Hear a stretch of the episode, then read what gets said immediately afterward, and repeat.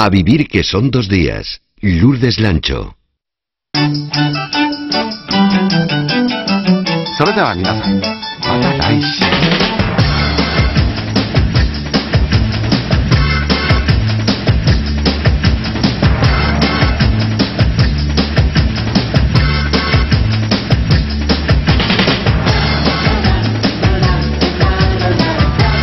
12 y 7 minutos, 11 y 7 si nos escucha desde Canarias.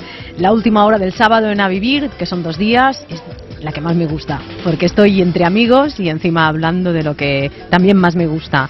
Cultura, libros, cine, y lo hacemos con Ricardo Ruiz Garzón. Hola, bienvenido de vuelta. ¿Qué tal? Podría mentir y decir que te echamos de menos, pero Álvaro Colomer lo hizo muy bien. Eso me han dicho, que estabais preparando la sustitución.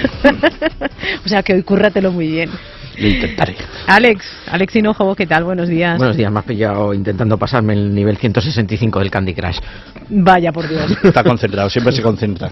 Siempre, tus puntos de interés siempre tan intelectuales, por eso te contrato, cielo.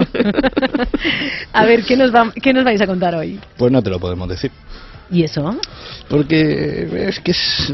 A ver, tú estos días, como buena periodista que eres, ya has visto lo que ha pasado. Que si el tema Snowden, que si el tema Bárcenas, que si los espías de Meteorología en Cataluña, que si las conspiraciones sobre Gibraltar. O sea, que todos los temas del verano parece que tengan que ver con secretos y mentiras, como la película aquella de Mike Lake. Así que de eso vamos a hablar, o no, de secretos, de mentiras, no te lo podemos contar.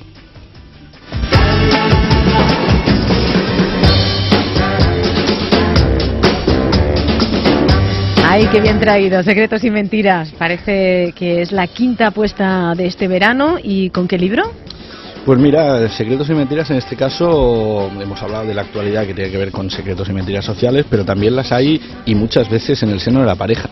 La gente siempre dice, no, la pareja es amor, el matrimonio es entenderse, incluso sinceridad. sí, aquella frase famosa de Love Story de ah, amor significa no tener que decir nunca lo siento. Jamás la entendí esa frase. Bueno, pues la novela de la que te voy a hablar tiene mi estómago.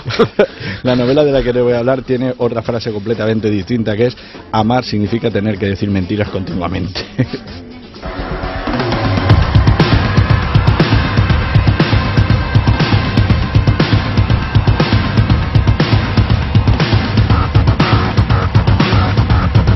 ¿Y la novela que recomendamos cómo se titula? Pues eso no es ningún secreto, se titula Perdida, su autora es Gillian Flynn, una autora norteamericana, lo ha publicado el sello Roja y Negra de la editorial eh, Mondadori y la verdad es que es una novela de esas, eh, a veces se dice, no, una novela que engancha, que no puedes dejar de leer, adictiva, trepidante. Bueno, pues tiene eso, pero ese no es solo su principal reclamo. En realidad eh, va a ser difícil recomendártela o recomendársela a la gente porque está llena de spoilers. De hecho, os digo dónde está el spoiler principal, por si alguien quiere reventarla, está en la página 301 de pronto salta todo por los aires y dice, Dios mío, esto no es lo que me estaban contando. En principio la base es sencilla, es el quinto aniversario de una pareja. Bruce Willis, estaba, Willis estaba muerto. estaba muerto. Esto te lo dicen en la 300 y pico, ¿no? Sí, sí. Ahí. Mm, pues bueno, no voy a decir nada. Eh, Nick y Amy son una pareja que están en su quinto aniversario y de pronto, a, a orillas del Mississippi, de pronto ella desaparece. Es decir, no está en casa, llega el marido, no se sabe nada y poco a poco te vas enterando de que el marido parece sospechoso de haberla asesinado, de que igual no estaban tan bien y eso lo vamos viendo, es uno de los secretos de la novela a través de dos voces, una el marido contando todo eso y otra ella que llevaba un diario en el cual vimos cómo se enamoraba, cómo se desenamoraba y pronto sabremos más cosas una novela también que tiene un toque que relaciona directamente con la banda sonora que estamos escuchando, que, es la de los hombres que no, no, amaban a las mujeres. Sí, a ver, eh, hay gente que dice que es una novela negra para los que no les gusta mucho a lo mejor la novela negra o no son muy entendidos en el género, en realidad es una novela para, para cualquiera y tiene dos toques muy claros. Uno es Stick Larson, por eso esta música que escuchamos, y por otro un poco Patricia Highsmith. Eh, ese puntito perverso, ese mm, suspense que es más psicológico, más, más inteligente, no es solo un asesinato y quién es el asesino asesino, sino por qué y cuáles son las motivaciones y darle la vuelta y de pronto zarandearte como una marioneta y cuando creías que ya lo habías entendido, pues te vuelve a dar la vuelta otra vez. Y todo eso además lo hace con un sentido del humor. Eh, Rodrigo Fresán, que es el director de la colección esta de, Roja y Negra, dice que es una mezcla entre Patricia Highsmith y Senfield, es decir, que, tiene un puntito como de sitcom de pareja.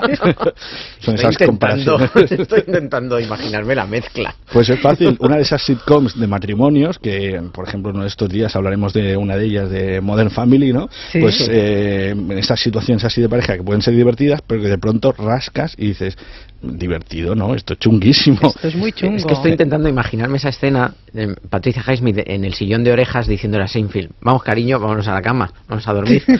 bueno, y ya tienes ahí la guerra de los Rose. bueno, como poco la guerra de... Imagino que también es interesante el análisis que hace de la vida en pareja, ¿no? la verdad es que, ese es uno de los puntos fuertes, porque todo el mundo que haya sido, que haya tenido pareja o que esté en un matrimonio, sabe que hay noches en que mira eh, al otro lado de la cama y dice, conozco realmente a esta persona, me conoce a mí, podría ser completamente al revés. ¿Por qué? Bueno, eso te lo puedes preguntar solo a la mañana siguiente después de la primera noche, pero depende de cómo vaya. Pero la verdad es que cualquiera se, se sentirá reflejado. A veces que sales con los amigos y de repente sí, pasan, cosas. Conozco a esta persona. Amy, que es la protagonista femenina, debo deciros que es uno también de los puntos fuertes porque aparte de, bueno, hay una cierta polémica sobre las veces que se dice zorra en esta en esta novela, se dice muchas veces, pero es que realmente está Amy eh, al final no que estás mucho rato que no sabes si si es eh, si estás a favor de ella estás a favor de él y, hay momentos en que la matarías a ella y hay momentos en que lo matarías a él. Entonces esas vueltas precisamente son las que yo creo que identifican cualquier pareja cualquier matrimonio que siempre lo vemos desde un lado en este caso gracias a la novela lo vemos desde los dos y un papel destacado tiene también esa sociedad de la información los medios de, comunicación de masas ahí está pues desde tesis de Amenábar hasta Black Mirror o casos reales como los de Alcácer o José Bretón y las quemadillas recientemente, hemos visto cómo se tratan estos temas muchas veces y aquí eh, se vuelve a hacer, ¿no? Cuando parece que hay un sospechoso, pues eh, todos los medios de comunicación se tiran a él y en este caso nosotros, como lectores, somos unos privilegiados y tenemos más información y vemos lo que hay detrás, vemos el paripé que a veces se puede hacer o cómo se instrumentalizar esos medios o cómo los medios